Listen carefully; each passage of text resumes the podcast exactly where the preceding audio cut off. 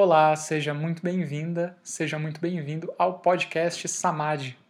Meu nome é Marcelo, eu sou terapeuta de Ayurveda e terapeuta transpessoal. Claro, também sou o host do podcast Samadhi, esse podcast que tem o objetivo de disseminar gratuitamente conteúdos sobre autoconhecimento, terapias integrativas e outras coisas mais que podem facilitar a nossa jornada evolutiva aqui na Terra. O assunto do episódio de hoje é a constelação familiar. E para falar sobre isso, eu convidei a consteladora Michele Aires, que além disso é terapeuta bioenergética, veterinária e comunicadora interespécies. Doido, né? e o assunto é a constelação e a gente tratou isso nesse papo de maneira bem leve, bem tranquila. E espero que vocês gostem. Se você tiver qualquer sugestão, qualquer crítica, quiser entrar em contato comigo, eu estou deixando meu e-mail aqui na descrição para você poder me enviar. Eu não tenho Instagram, não tenho Facebook, é só por e-mail mesmo. Fechou? Então me manda lá que a gente conversa e espero muito que você goste desse episódio que foi feito com muito carinho, muito amor. Valeu? Uma boa escuta e um grande abraço.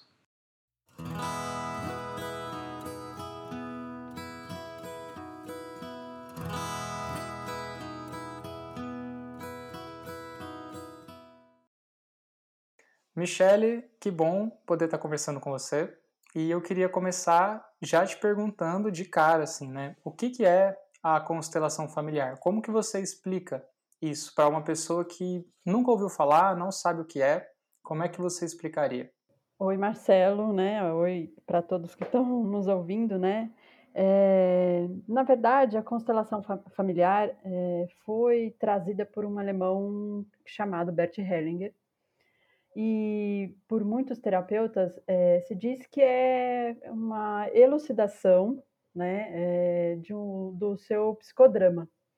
É, ou seja, traz à tona o, o, seu inconsciente, tudo aquilo que você muitas vezes não tem a ciência do que está acontecendo, então traz à tona como se fosse uma peça né, realmente teatral é, aquilo que está escondido, que está emaranhado, que precisa ser olhado porque está causando algum, é, algum desconforto ou está apresentando alguma situação que está te incomodando, ou você está vivenciando uma doença, ou na sua família está tendo uma, uma, perda muito grande, ou um padrão né, é, de crença está sendo muito recorrente durante as gerações.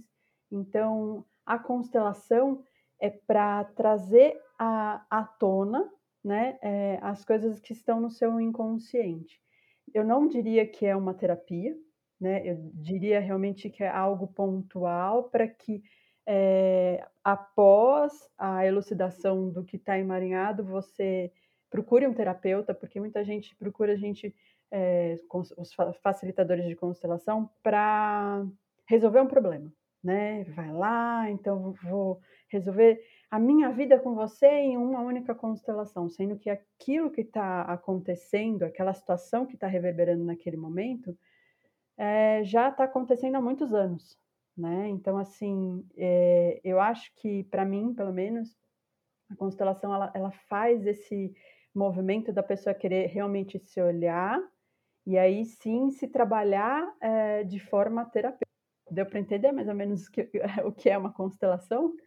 Deu sim, mas eu acho que só passando por uma para realmente entender. E acho que você concorda sim. comigo, né? Concordo, Marcelo, porque para a gente é, até ficar bem claro, a constelação não é só esse momento, né? É, é, quando você procura o facilitador de uma constelação, ela vai ficar reverberando um, por um bom tempo. E uma coisa que eu trago hoje para mim, que a constelação não é também só eu entender o que está ali mascarado no meu subconsciente. É eu, eu, é eu vivenciar, é, viver as três leis, as três ordens do amor que Bert Hellinger traz na constelação né, em todos os âmbitos da sua vida, seja no relacionamento, relacionamento pessoal, amoroso, na saúde, no trabalho, porque Isso sim é constelação familiar para mim hoje. E essas três leis eu acho fabulosas. Eu acho que fazem muito sentido, né? Você poderia explicar ela para gente? Sim, são três leis ou três ordens e hoje eu conheço e até é, a Sofia Hellinger, que é a foi a esposa do Bert Hellinger, traz isso para gente, que é, são três ordenações. Porque hoje em dia, se você fala ordem, é como se a pessoa entendesse que fosse uma obrigação, né? E ela mudou um pouco o conceito. Então, são três ordenações que é, se baseiam em três princípios, né? A lei do pertencimento, a lei da, do equilíbrio e a lei da precedência. A lei do pertencimento é algo como, vamos supor que você tenha cinco irmãos e por uma fatalidade ou algo que aconteceu é, naquela família, um desses irmãos foram excluídos, foi excluído. E quando se exclui um, um, um ser da família, começa a acontecer os famosos emaranhamentos, ou seja, é, eu posso dizer que seria até uma perda realmente é, energética ou ficar algo ali parado, preso. Então, quando você traz essa pessoa de volta para o seu, seu sistema familiar, esse emaranhamento se ordena de tal maneira que as coisas realmente começam a fluir. Então, trabalhar com essas três leis é algo uh, que para mim é, e para Bert Hellinger, que ele falava que até, até hoje, até os seus 92 anos, ele constelou a mãe dele, a relação com a mãe dele, é algo muito forte e muito pontual, porque realmente mexe com toda a sua estrutura, né? Então, essa é a lei do pertencimento. A lei do equilíbrio. É, vamos supor que é, a gente, você ganhou uma herança, só que essa herança ficou toda para você. Só que você tem mais três irmãos. E essa herança veio de uma, uma um ente próximo. É, não seria sistemicamente correto essa herança ficar somente com você. É, seria muito importante ser dividida em partes iguais. Isso é a lei do equilíbrio.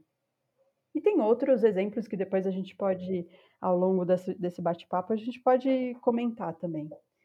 E a última lei, que é a lei da precedência, é sempre entender que os nossos ancestrais, os nossos pais, os nossos avós, eles vieram é, primeiro, eles construíram uma história. Então, como é que é dar força para essa ancestralidade sem os nossos julgamentos, sem as nossas críticas, mas com um olhar amoroso e trazendo toda essa força para esse movimento aqui e agora, né? Então, é, eu acho que, como eu falei, essas leis elas elas é, elas conseguem abarcar todos os, os, níveis e todos os, os todas as frentes das, da, da, nossa vida, né?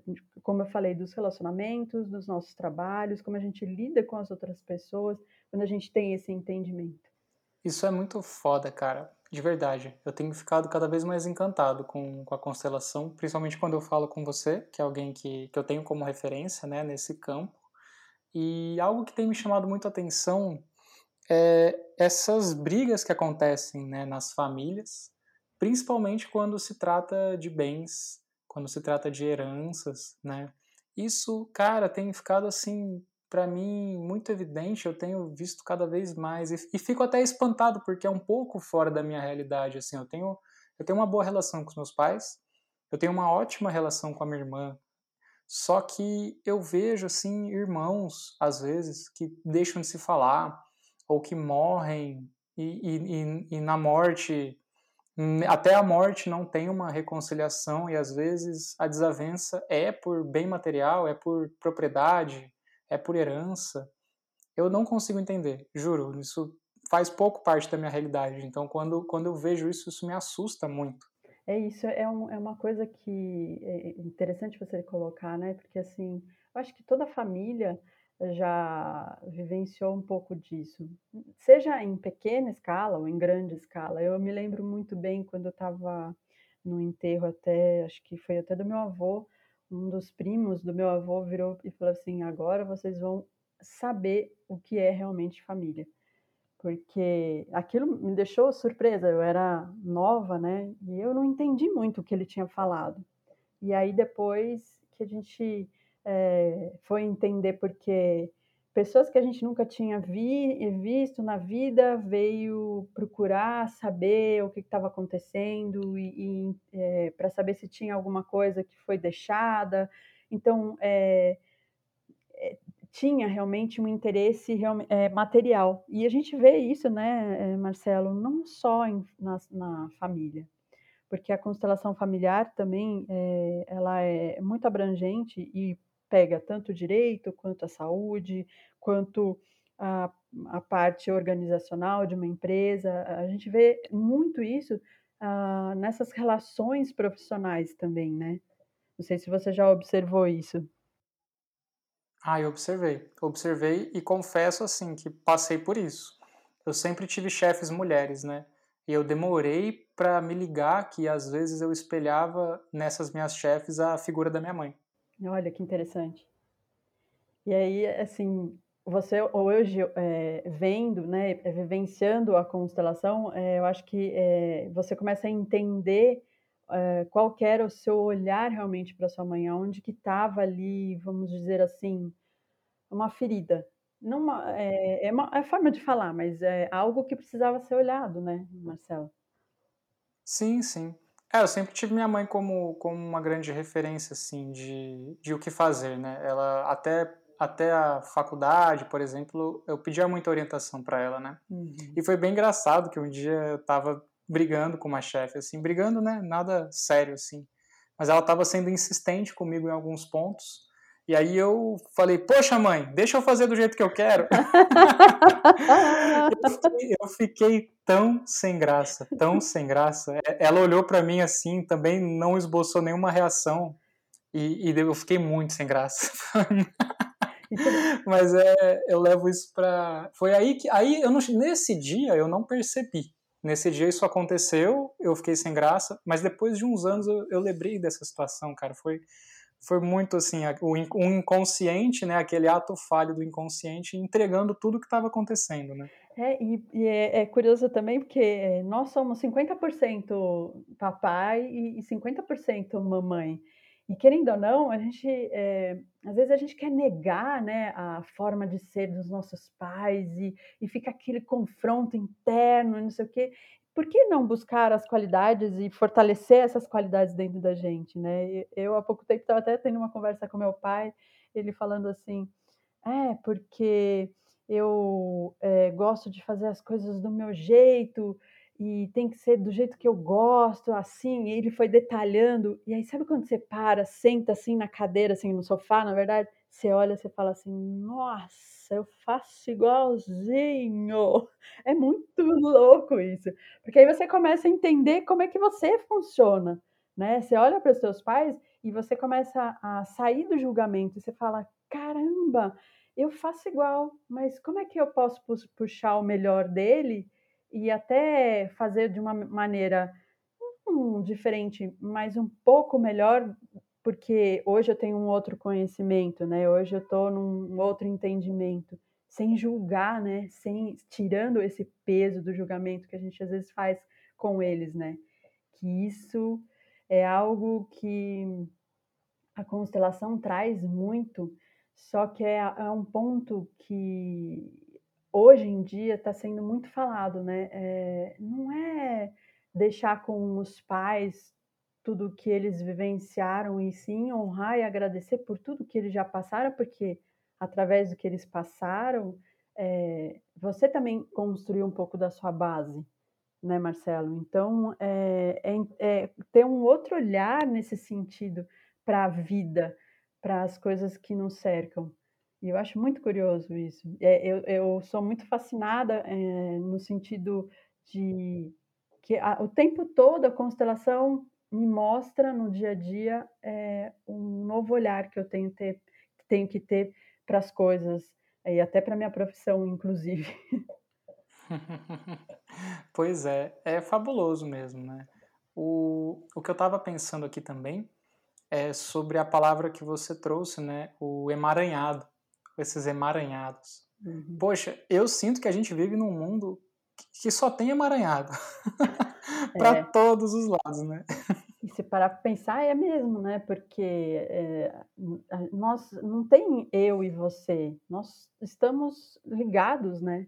E quanto mais a gente olha para aquilo que está um, acontecendo dentro da gente, aquelas linhas energéticas que a gente fala, aquelas pequenas linhas, ou até mesmo um, o campo magnético, ele fica mais suave, né? Então, é muito importante a gente estar tá olhando para os nossos emaranhados. E é o que você falou.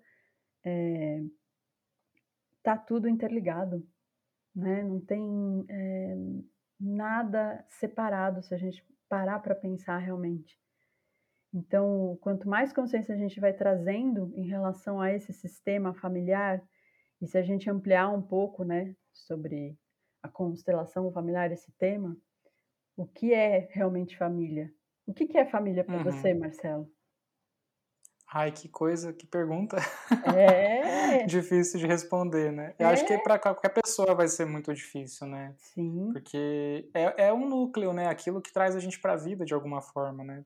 Eu, eu consigo olhar para minha família como, como a constelação propõe, aquela figura da árvore, né? Eu levo muito a sério quando eu vejo a árvore uhum. e, e os galhos se separando, né? E os galhos, porque até, até mesmo é, recentemente, no ano passado, eu aprendi a, a, podar as árvores frutíferas, né? Uhum. E essa é a linguagem utilizada pelos podadores. Ah, essa aqui é o galho mãe, essa aqui é a avó, do, esse, essa é a avó. Então tem que olhar para esse galho aqui e corta para cá, corta para cá, para poder conduzir a árvore para ela dar os, os melhores frutos possíveis, né? Que interessante. Então, isso até, até reforçou um pouco a minha, minha visão da família como, como essa árvore que, que nos sustenta, né? A gente não estaria aqui se não fosse esses antepassados nos dando a vida, né? É. E é difícil, né? Porque eu tenho uma relação boa com a minha família hoje, mas nem sempre foi assim. E, e eu vejo, né, até nos atendimentos terapêuticos e, e, até nos próprios cursos, né, o quanto que, que é preciso entender e compreender qual é o momento, né, do processo que a uhum. pessoa tá em relação à própria família. Porque às vezes, às vezes a pessoa está numa parte da revolta, da uhum. revolta com a família, da revolta com a mãe que, que fez aquilo no passado, da revolta com o pai que, que foi muito severo. E é, é preciso ter muito cuidado também nesse momento, né, desse trato terapêutico, para não inibir essa revolta. Exatamente. Seria, às vezes, Nossa. até complicado começar a falar para a pessoa ali no, no, seria assim quase um crime terapêutico, né? Uhum. É, fala não, mas poxa vida, seu seu pai te deu a vida. Não, ali é uma etapa da revolta, né? Ela é bem importante. E precisa ser vivenciada, né? E precisa ser vivenciada. Nossa, perfeito. E visa essa integração, né? O importante é sempre isso caminhar para um, uma integração, né? Sim.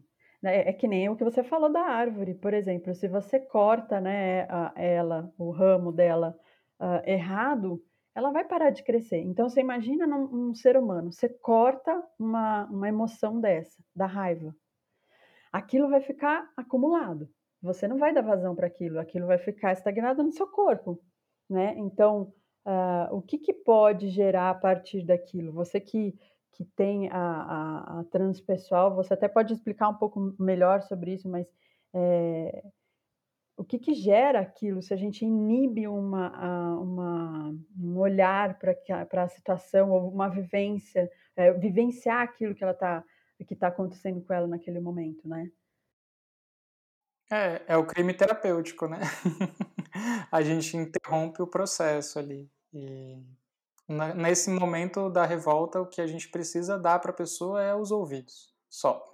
Estou ouvindo e aceito sua revolta, né? É, e na constelação, às vezes, realmente não dá. Ah, eu quero olhar para isso agora. Às vezes não é o momento, né? Como é, a gente já conversou sobre isso, né? Às vezes é, tem pacientes ou clientes, enfim, na verdade, é, que às vezes a gente conversa que não é o momento né, da pessoa entrar em constelação, porque um, um ponto muito importante que até para fazer uma terapia, a pessoa precisa estar aberta para.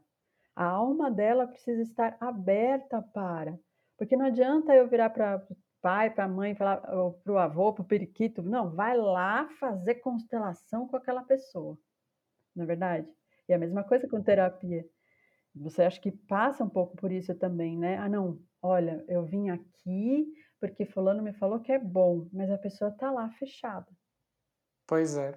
Eu, eu, eu tenho um caso mais de uma vez, né? Até que eu fui entender isso, né? Quando a gente está começando, a gente quer atender, a gente acaba não, não tendo muito cuidado e muita atenção, mas é porque é muito difícil quando você está começando você negar atendimentos, né? Você quer atender, você está começando, você está buscando, né? Mas eu atendi duas pessoas que foram presentes. Então, eu atendi uma pessoa, porque aí o tratamento não era transpessoal na época, na época eu atendia só com Ayurveda. E Ayurveda, o meu atendimento de Ayurveda tem esse caráter pontual também, não é um acompanhamento contínuo, né? Geralmente é uma consulta só, até duas. No máximo, se a pessoa engajar no tratamento, ela vai se consultar comigo quatro vezes no ano. Mas isso com Ayurveda. E aí é, é um pouco, a consulta de Ayurveda ela tem um pouco dessa leitura dos elementos, dos doshas, né? Então é, acaba, acabou acontecendo, né? Da pessoa, de uma pessoa que eu atendi falar, ó, oh, é, a gente quer dar de presente para um amigo nosso a consulta de Ayurveda. É possível? E eu, claro, super possível. Eu tava lá empolgado, né? querendo engatar meu trabalho. E nossa, foram as piores consultas. A pessoa chegou não entendendo nem o que era, é, não estava ali disposta, não estava tava ali às vezes meio que tipo, ah, meus amigos me deram, aí eu tô aqui, né? E foi aí também que eu entendi. Eu não sei se isso é verdade ou se isso é ou se isso é lenda urbana, mas eu já ouvi que que constelação não não se pode dar constelação familiar de presente. É real isso? É que, na verdade, assim, a, a, o que, que acontece? Eu também não aconselho nesse sentido de dar um presente, mas se a pessoa está procurando isso, é, ela quer uma resolução e a alma dela está aberta para isso, eu acho que não tem problema nenhum. Mas a pessoa que está recebendo esse presente, ela realmente quer fazer a diferença para ela mesma quer entender o que está acontecendo dentro dela. Porque quando você abre uma constelação, quem vai estar ali é a sua alma. A gente coloca a alma, né, a essência da pessoa. Se essa essência não estiver preparada, e eu digo preparada mesmo, para olhar o que precisa ser visto com um olhar sem julgamento, ela é, é como se não existisse movimento. Não é nem como, não existe movimento. A alma fica parada. E não o campo, o campo não atua. Porque assim, eu quando eu sou uma facilitadora, mas eu não movo absolutamente nada. Eu tô ali para só é, apoiar o movimento. Porque quem faz mesmo o movimento é aquele ser que está ali na frente, né? É, a, a Bert Hellinger, até nas últimas, é, no último movimento de constelação dele, que eu achei fantástico e vim entender há pouco tempo também, numa constelação não se falava absolutamente nada, nem as frases sistêmicas. Por quê? Porque a palavra tem uma força tão grande que se ela não é realmente sentida no campo, sentida pela alma, ela não vai atuar de forma diferente do, daquilo que está se apresentando, entende? Então ele não falava absolutamente nada, deixava a alma e o campo energético, o campo magnético, desculpa, é, o campo mórfico, na verdade, atuar. Então, assim, como é profundo isso, né? Você vê, é, você falando da, de uma forma terapêutica, que se a pessoa também não está disposta a fazer a diferença, o que você estiver falando ali vai entrar pelo ouvido e vai sair, ela não vai fazer, né, por ela mesma. Pois é. E é interessante esse lugar da palavra, né? A, a gente aprende, eu, eu aprendi pelo menos com o meu mestre da transpessoal, Toné, que a palavra limita, a palavra é limitadora às vezes, né? Ele, ele usou em sala uma frase da Clarice Lispector. Eu não sei reproduzir exatamente a frase agora, mas era basicamente algo parecido assim como o que, se eu defino o que eu sinto, eu passo a sentir o que eu defini e não mais tudo o que eu estava sentindo. É alguma coisa assim, não é essa exatamente, mas essa é a ideia. Mas é, é fantástica essa, essa, essa, frase, porque uh, tem aquilo né, é, que muitos filósofos, enfim, falam também, que às vezes a gente está olhando só para um buraquinho da fechadura, né? E a palavra é, é só aquela, aquela parte da chave que abre aquel, aquele buraco. E o restante, né? Da, de toda a porta, de todo o, o, o lugar que, que, que tem ali, todo o campo mórfico, a gente só está olhando um pedacinho e realmente a gente limita o movimento. Então, é aquilo que você é, acabou de falar, na verdade, até a gente orienta as pessoas após uma constelação, é de suma importância ficar com aquilo que aconteceu ali naquele movimento, em silêncio, né? É, não ficar falando daquilo que foi é, colocado naquele momento para as outras pessoas, porque o campo mórfico está agindo. E, e é, é, louco porque assim é, um, um outro professor falou assim para mim: você já reparou, você, você que sente, ou as pessoas que têm essa sensibilidade, quando você abre uma constelação, ou quando você está num, num movimento terapêutico, o quanto as palavras vão abrindo portas, portais mesmo de energia, que se você não dá o tempo para assentar, fechar, aquilo fica reverberando de tal forma que é como se também é, você fizesse uma cirurgia, você corta, você abre, vê o que está ali, você fecha, mas você não sutura, não dá os pontos. E aquilo fica incomodando. Então precisa desse movimento, né, de, é, de trazer é, para o consciente ou para o coração, enfim, para a sua vida aquilo que foi é, elaborado ali naquele momento. É, eu, eu sinto que é vazão de energia mesmo, né, de alguma forma. E aí você fica revisitando e refalando, recolocando, vai alterando de alguma forma. Né? E aí às vezes para outra, para a pessoa que você está falando pode vir uma opinião que vai afetar, né? Sim, exatamente. E é, é muito louco, assim, é, não sei se você já participou de constelações, é, constelações individuais é uma coisa e constelação em grupo é outra, né? Porque quando, quando você faz uma constelação em grupo, você também está lidando com os questionamentos, com tudo que envolve cada ser humano. E aí, quando você falou agora, que você acabou de falar, que uma opinião, ou uma palavra, ou um olhar que não condiz com aquilo que uh, o sistema está trazendo, ele atua no campo. Ele modifica o campo. Uhum. E é bem curioso também, eu lembro quando a gente fez, né, que você trouxe essa recomendação, né? E poxa, eu e a Isa a gente tem uma troca muito profunda, né? Então é muito difícil não não contar, né, para Isa, né? E claro, por, por todo toda a importância, né, da constelação, é, a gente respeitou o que na época foi dado um prazo de 15 dias, né? Ah, durante 15 dias não pode falar nada. Eu entendo que esses 15 dias hoje mudou para, tipo, indefinidamente não fale nada, né? e aí a gente não tinha, a gente não lembrava, a gente não tinha muito, esqueceu um pouco do que foi, não tinha muito como, como contar. Ficava, ficava assim, meu, foi assim, mas não foi assim, mas ai, não tô conseguindo te contar direito. então, como, como é importante, né? É, e é curioso isso, né? Porque o campo já está agindo ali. Por que, que eu, eu, preciso ficar lembrando de uma coisa que já foi olhada? Lógico, tem coisas que é, são trazidas à tona numa constelação familiar que você precisa falar com o seu terapeuta. Isso é muito importante, né? A gente trazer isso, porque, de novo, as pessoas acham que constelação resolve a vida, uma vida. Não. ela vai te trazer novas possibilidades para você enxergar é, de um outro olhar para você mesmo.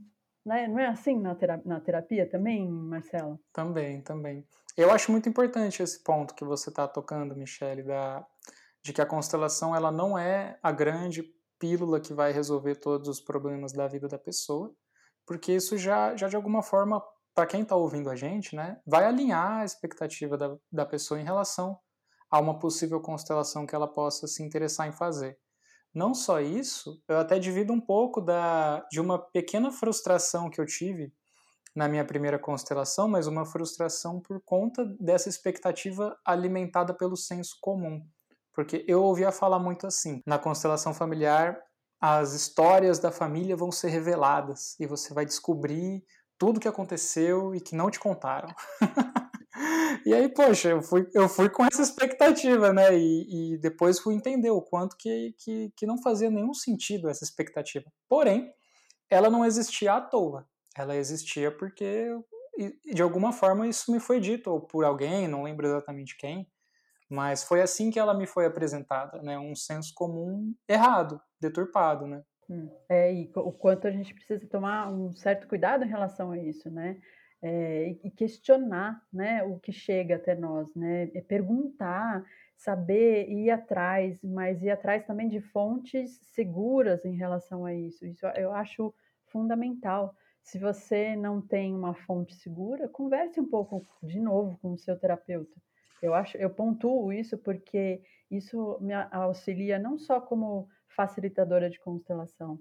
É, eu tenho um trabalho que você sabe, né, Marcelo, de escutar um pouco o que os animais têm para dizer. É uma conversa telepática mesmo. E às vezes as pessoas também trazem os animais querendo que eu resolva o problema de um, uma vida, né? E assim, é, e aquele problema, muitas vezes, não é do animal, às vezes é da pessoa que está ali com o animal. E eu falo que precisa realmente ter um suporte terapêutico muito bom. Né? A terapia é, não é para loucos, como eu, quando era criança, acompanhava a minha, irmã, a minha mãe na, no, no consultório dela, eh, ela é psicóloga e eu já escutei muitas pessoas falarem para ela: "Nossa, você cuida de maluco", né? E era uma coisa muito louca, que, que ficou muito isso é, em mim. Mas aí eu entendi que não é isso. Terapia não é para louco. Terapia pode até ser para loucos também, né? Porque nós todos somos loucos. Não, não, não tem ninguém normal nisso daqui. para estar tá aqui não é. Não... Já dizia o Hermógenes, né? Deus me livre de ser normal. É, exatamente. Ninguém é normal, né? Nós temos, cada um tem, tem as suas questões. E estamos aqui sempre para aprender, né? É muito interessante tudo isso. Com certeza. É legal que você falou do, do seu trabalho com animais, né? Porque eu também vou querer saber um pouco mais. Só que acho que só estou sentindo um pouco de falta nesse nosso bate-papo da gente voltar duas casas na constelação, assim, a gente, como a gente se conhece, como a gente é muito muito próximo também para falar desses assuntos, né? A gente acaba engatando a terceira, quarta marcha e eu já recebi de ouvintes do podcast que isso, isso acontece às vezes no episódio, né? Que é como se a gente, eu tenho levado as conversas às vezes pulando algumas etapas, né? Então, por exemplo, a gente falou um monte da, da, da constelação, né? Da base dela do, do depois, do não falar, da reverberação, mas acho que seria importante falar um pouco de, então, como que é na prática, né? Como é que é que acontece? Esse você pode falar da sua, mas eu sei que tem outras também, né, que, que às vezes usa usa bonecos, né, ou usa pessoas reais e também peço para você no fim da sua resposta, Michelle, engatar o trabalho com os cavalos, né, que é algo que eu acho que é muito muito bonito que, que eu ouvi já falar e como que isso tem a ver com, com o seu trabalho também de, de comunicação com os animais, se está relacionado ou não, ou se são dois trabalhos à parte. Nossa, perguntas excelentes. A, a primeira pergunta, na verdade, é para mim, como eu faço a minha constelação? Primeiro, eu preciso entender um, pouquinho por que, que a pessoa está me procurando né? Porque muitas vezes, às vezes a pessoa está, como você falou, com uma expectativa de fazer uma constelação e naquele momento não é, é o ideal para ela. Ela precisa realmente passar primeiro por um, um processo uh, analítico, psicanalítico, para depois talvez entrar é, em contato com a constelação. E eu trabalho é, de uma forma individual. Eu utilizo, e que eu gosto muito, de utilizar cristais, né, como os elementos é, de uma constelação. E quando eu falo elementos, eu posso trazer desde um, um, uma pessoa, um ser ali, é, ou a, a energia daquele ser, ou a energia, por exemplo, de uma doença, ou é, um objeto, ou, é, ou vários outros elementos para que é, o campo, né, o campo mórfico, consiga atuar e, e desvencilhar o que é necessário naquele momento. Mas, assim, eu priorizo, uh, e ultimamente eu tenho priorizado muito, de que não sou eu que vou fazer o movimento na constelação. É, é, eu preciso que, e eu entendo que o campo quer que a pessoa sinta na, na alma aquilo que foi colocado ali, para que aí sim se faça um movimento, um movimento de alma. E quando eu falo sentir, é o que, que aquela peça, aquele, aquilo, aquele elemento que eu coloco ali e a pessoa não sabe o que é, o que, que ela está te trazendo? E dentro desse sentir, que é, é o que vem, o que vem é, a resposta para a pessoa, não sou eu que vou dar, é o próprio campo que faz esse movimento de maneira tão fluida que a pessoa olha para mim e fala assim: nossa, agora eu estou entendendo boa parte da minha vida. Então eu não interfiro, eu deixo com que a pessoa, a, a alma dela, faça esse movimento. E trabalho nessa constelação cada vez mais a, a, a pessoa entender o que é sentir no corpo dela tudo aquilo que ela está trazendo, aonde que está reverberando o que está acontecendo dentro dela, e aí ela vai falando algumas coisas que ela percebe, e, e depois, no fim mesmo, no fim da constelação, ela consegue entender, as coisas vão se encaixando. Eu muitas vezes não preciso falar e é, falar para que a pessoa repita nenhuma um, frase sistêmica, porque a coisa, a, a, o processo vai se desvencilhando de tal maneira que é exatamente é, vou dar um exemplo para você entender. É como se eu tivesse. É, eu sou o diretor da peça, e no momento que essa peça vai, ser, eh, vai vir né, para o palco, que os atores estão ali, eu saio de campo e só observo. E observar, a, na observação que está o melhor movimento. Porque é exatamente aquilo que a gente falou. A gente não limita o movimento, nós não limitamos com palavras o movimento, e sim o que vai acontecer é a frequência que vai ser ajustada naquele processo para que o emaranhamento seja liberado. Deu para entender, Marcelo, mais ou menos? deu, deu, e é bem da hora a palavra emaranhado de novo. Hoje eu tô, tô, tô apegado nessa palavra aí. Porque é muito, muito louco, né? Essas questões que a gente vai aprendendo, né? Do, do espelhamento, né? Nas pessoas e, e, das, e do casal que se relaciona, às vezes, quando, quando chega um filho novo e aquele filho pode ocupar o espaço do pai, e a mãe se relaciona com o filho como se o filho fosse o companheiro, e, e, e, o, e o marido dela tem uma figura que às vezes está cobrindo um buraco que o pai deixou e o quanto que isso esse emaranhado, né, vai interferindo em tudo e vai e vai complicando o, o desenvolvimento é, espiritual, a evolução desses seres que estão nesses emaranhados todos, né? Sim, e assim, e até eu coloco até os bichos, né? Às vezes, como, como você coloca o bicho para ser uma muleta sua, né? Para substituir uma falta sua né? Então, é, muito tem se falado de constelações com animais. E aí eu já engato, né, na, na sua segunda pergunta, as constelações com cavalos. Já vivenciei, já fui escutar alguns cavalos ali que participam de algumas constelações. É, em determinados lugares, Marcelo, eles não querem estar. Eles falam que não é necessário estar numa constelação. Não existe a necessidade. Porque é transferir. É, é muito louco isso. É transferir todo o seu emaranhado para o cavalo.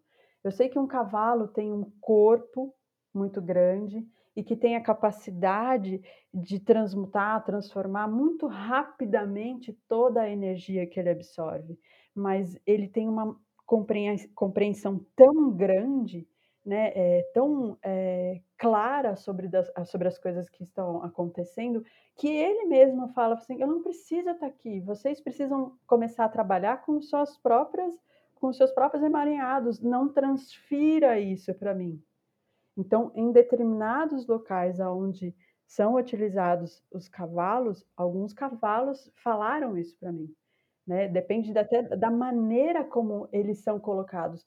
É, eu acho incrível e eu tenho, eu conversei com uma criadora maravilhosa lá de, de, de Santa Catarina. É, ela faz a criação de cavalos de raças assim magníficas, que são os, os né?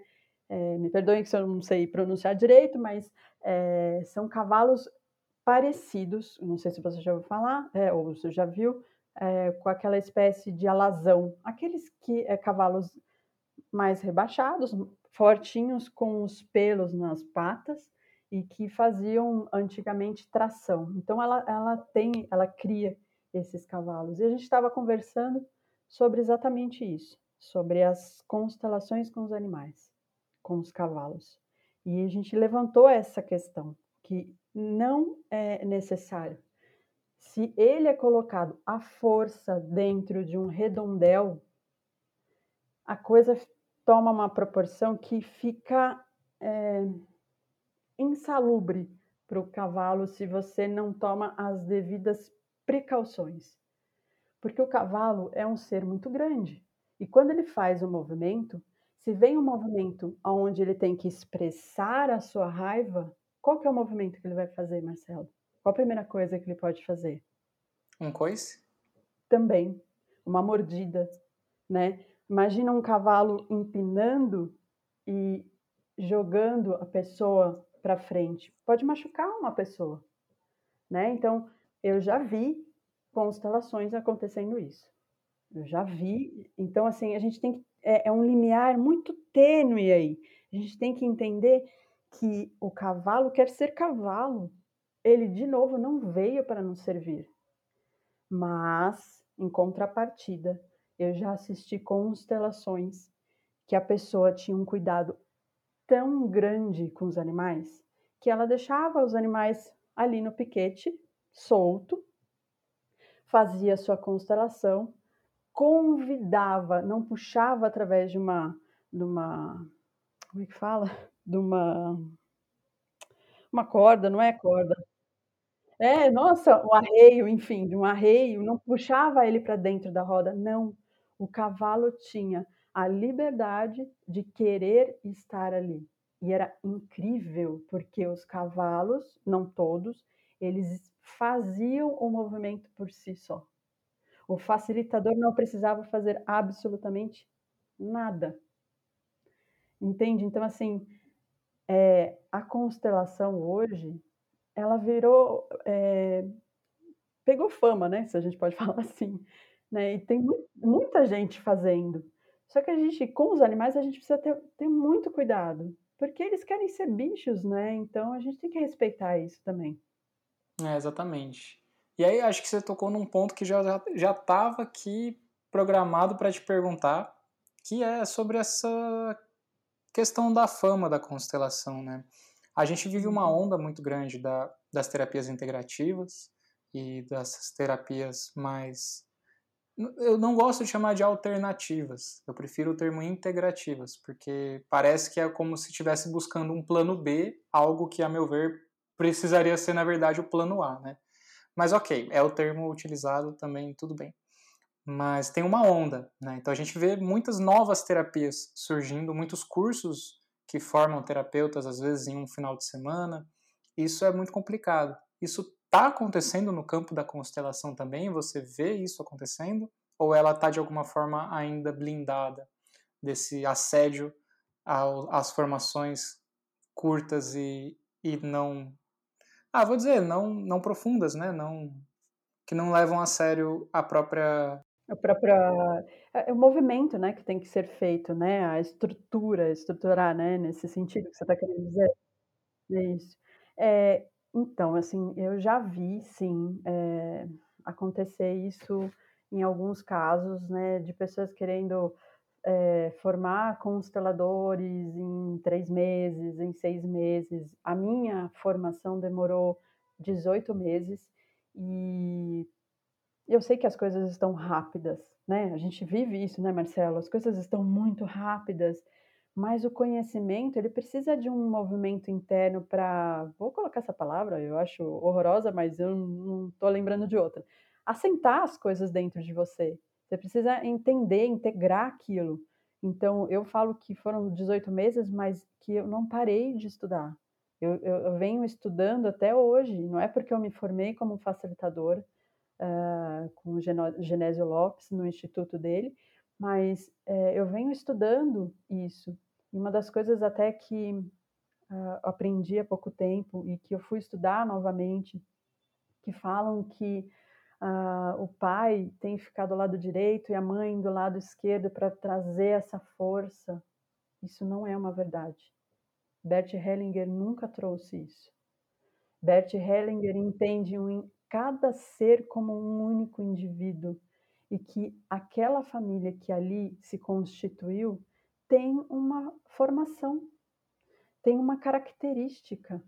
E, se, e tudo bem que se talvez ah, o seu pai tenha uma característica e traga o feminino para aquela família e a mãe traga o masculino, tá tudo certo. Então é entender o indivíduo como único também. Então, às vezes, quando a gente atropela os passos da constelação, coisa que realmente está acontecendo, a gente perde essas sutilezas que o Bert Hellinger trouxe nos seus livros, nas suas vivências, entende? É, eu acho muito importante vivenciar esse processo todo, porque quando a gente passa por uma formação de constelação, ou uma formação, você se tornar facilitador, você passa cada módulo por um processo terapêutico muito profundo. Você precisa olhar para suas questões para aí sim você é, se tornar facilitador. Então, aí eu faço uma pergunta para todos. O quando que nós estamos realmente preparados para nos tornarmos facilitadores? É uma pergunta meio é, até um pouco assim é, forte, mas assim a gente tem questões o tempo todo. Nós estamos é, sendo trabalhados o tempo todo. É, cada momento a gente está tirando uma camada do nosso ser para ser olhado. Né? Cada vez mais a gente está se aprofundando. E Bert falava, as constelações vão, vão deixar de existir. É louco isso, né? Porque cada um vai ser facilitador da sua própria vida. É, isso é muito profundo, e isso eu tenho, e é, é real isso, que quando a gente toma a constelação e traz ela para a nossa vida, a gente entende que é, cada vez mais a gente precisa de um processo terapêutico, sim, mas a gente precisa fazer a nossa parte, porque senão não tem uma, uma construção de um novo ser, né? Não tem, não tem. Na formação de transpessoal, isso foi levado muito a sério, é levado muito a sério pela, pelo, pelo Toné e pela Lia, que facilitam lá na Uniluz a formação que eu fiz. E isso, desde o início, foi deixado bem claro, assim, que a gente só consegue cuidar do outro a partir do momento que a gente cuidou de nós mesmos e passou, percorreu esse caminho interno. E a gente só consegue auxiliar a outra pessoa a chegar até o ponto que nós chegamos. Se nós não navegamos por outras águas, pelas águas necessárias, dificilmente nós vamos conseguir facilitar o caminho de outra pessoa. Eu não, eu não senti que isso aconteceu muito no meu curso de Ayurveda. A formação de Ayurveda ela, ela foi bem mais técnica, assim, mas não, não que for, tenha sido melhor ou pior, né? mas eu lembro que ali foi muito um, um redescobrir um novo mundo, redescobrir uma nova relação com o mundo, uma relação mais integrada mesmo, um olhar mais amplo do ser humano. Só que mergulhar em mim mesmo, aí realmente a transpessoal proporcionou bastante, assim, e agradeço muito. Eu acho dificilmente o Toné e a Lia vão estar ouvindo, eles não têm o hábito de, de ouvir podcasts, eu acredito, são dois, duas pessoas mais de mais idade, né, mas, mas são muito, muito, muito, muito queridas e levaram isso muito a sério na formação. E aí esse eu, eu respondendo a minha mesma pergunta, né, que eu fiz para você, com, complementando o que você trouxe, acho que é isso, né? As formações de curta duração, elas nunca vão proporcionar um, um mergulho interno e um tempo de, de integração desse conteúdo, tanto quanto formações mais de médio e longo prazo, né? É, é, e é isso mesmo, porque a, você já parou para pensar o quanto nós nos tornamos e eu falo que eu também, né, é, imediatistas, a gente quer muita coisa, ai, porque quer fazer e aí acontecer e quer um resultado. Eu já me peguei nessa nesse looping doido, né? Eu acho que todo mundo já passou por isso. Mas para você integrar algo, às vezes leva um certo tempo. É claro que tem pessoas aí incríveis que ainda mais essa nova geração que tem uma capacidade de entendimento é, maior, mais entendimento racional, mas o, o, sentir, que é o que é necessário nesse movimento que a gente está hoje, e não é só o movimento da terapia, mas um movimento mundial, né? A gente passou por uma pandemia, então, de, de como é que é se sentir né, é, no meio desse caos todo e o que, que eu posso fazer de diferente, né, em relação a tudo isso? Pois é, fica a pergunta, né? Eu tenho uma uhum. última pergunta mais prática, assim, e é uma dúvida pessoal também, eu realmente não sei, é uma curiosidade. Como é que aí funciona nas constelações familiares as pessoas que foram adotadas? Ah, é, é incrível, porque ah, você precisa dar um olhar para aquela família que gerou esse, esse ser e é fazer com que essa família também pertença ao sistema. Uau! É, é muito, porque assim, é muito, é muito gostoso, muito interessante, porque se você parar para pensar, é um outro olhar para uma pessoa adotada, porque às vezes a gente tem um olhar de dó, mas pensa bem, ela vai estar tá com duas forças familiares muito incríveis, né? Ali conduzindo ela mesmo que não fisicamente, mas são duas forças, são duas famílias, é, sobrenomes diferentes que você precisa dar um lugar para isso, né? Então, adotar é dar um lugar para a família também que do, do ser que você está adotando. É um movimento grande, que eu diria, né? Se eu for colocar assim de alma, é um. Acho que as pessoas, pelo menos ao meu ver, as pessoas que fazem esse movimento têm uma, um, uma estrutura, uma base, né, pelo menos as que eu conheci, é, e uma força espiritual muito grande. Imagina você dar, trazer toda essa estrutura de uma outra família para dentro da sua família também como força.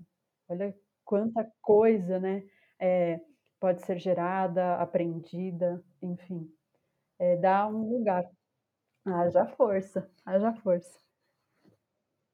Ai, Michelle, eu gosto tanto de conversar com você sobre esses assuntos, de verdade. Eu queria muito, muito, muito. É bom demais, né? É, muito bom. Eu queria muito ficar aqui um tempão, né? Mas estou tentando encerrar os episódios dentro de, de uma hora, pelo menos, né? Para pra, as pessoas não se assustarem quando elas verem a duração dos episódios. Não, e é, é bom porque ter essa curta duração, né? Porque assim as pessoas integram melhor o que está sendo dito. Mas assim, é, e é, eu, eu quero deixar aqui meu agradecimento a você, né, é, Marcela, porque eu sou sempre muito, eu sempre fui assim reticente em relação à internet, essas coisas, mas eu estou aprendendo muito e você me abriu uma nova possibilidade. Agradeço demais essa conversa que foi muito prazerosa e aprendi um monte com você, meu amigo. Ah, que bom, Michele, bom demais. E agora é isso, pô, você vai ter esse episódio registrado no Spotify e você pode mandar para quem você quiser, qualquer pessoa que quiser conhecer mais o seu trabalho vai poder te ouvir em qualquer momento, né? Acho que isso isso que é o legal, não é uma live, isso que é o legal do podcast. Não é algo que desaparece, né? Fica ali, fica ali registrado para quem tiver interesse. Para a gente encerrar, é assim, eu tenho certeza que tem alguém que está ouvindo a gente agora que está morrendo de vontade de fazer uma constelação familiar, ou pode até estar tá um pouco ainda insegura ou inseguro. Então eu te convido, Michelle, a encerrar esse episódio mandando um recado para essa pessoa que está afim e deixando também como é que ela pode entrar em contato com você para poder estar tá agendando uma constelação ou, como você mesmo disse, né, começando a entender se, se é o momento de realizar ou não. Então deixa esse recado final também e aí deixo você encerrando o episódio do podcast Samadhi de hoje. Na verdade, a constelação é uma abertura, né, um alto, um olhar diferente para você mesmo. Então, para você, se você quer realmente fazer um olhar, ter um olhar diferente para aquilo que você vem vivenciando, ou se descobrir de uma forma também diferente, eu te convido realmente a fazer a constelação. Eu te convido a entender um pouquinho sobre o que é esse mundo maravilhoso dos campos mórficos. E eu convido você a fazer uma leitura para quem não conhece e que quer saber um pouquinho mais. Procurem sobre um autor chamado Rupert Sheldrake, que fala muito bem sobre as constelações, ou melhor, sobre o campo mórfico. Aí você vai entender e vai se abrir ainda mais para um dia, se você quiser, fazer uma constelação.